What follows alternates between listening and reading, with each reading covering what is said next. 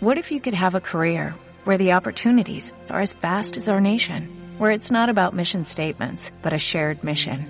At U.S. Customs and Border Protection, we go beyond to protect more than borders, from ship to shore, air to ground, cities to local communities. CBP agents and officers are keeping people safe. Join U.S. Customs and Border Protection and go beyond for something far greater than yourself.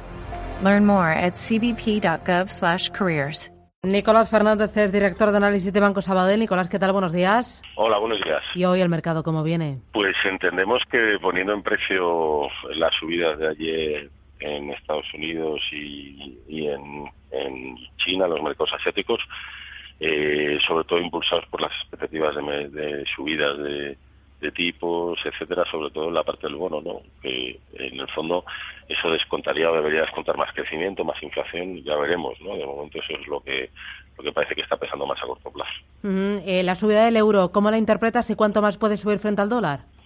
Hombre, pues la interpretamos por la interpretación que se hacen de los mensajes que hace Draghi, ¿no? Y, hombre, eh, a los niveles a los que está, está en un nivel ya bastante, bastante exigente, ¿no? En todo caso, es evidente que a Estados Unidos le conviene, le viene bien un, dólar débil y aquí está la lucha de siempre, ¿no?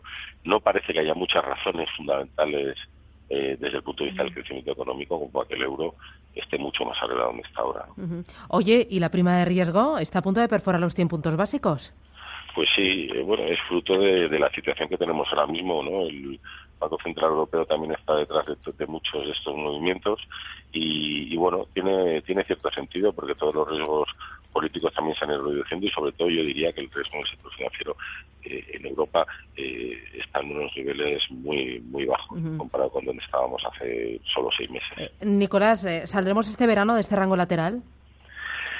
Eh, yo creo que va a ser difícil que salgamos, la verdad. Yo no veo muchos motivos para subir mucho más y también veo soportes claros que a lo mejor no están por aquí, pero sí un 2% más abajo, lo que tengamos que, caer mucho más. Por lo tanto, yo creo que el rango se puede ampliar un poquito. Muy bien, Nicolás Fernández, Banco Sabadell, gracias. Buen negocio. Gracias. Adiós. Adiós.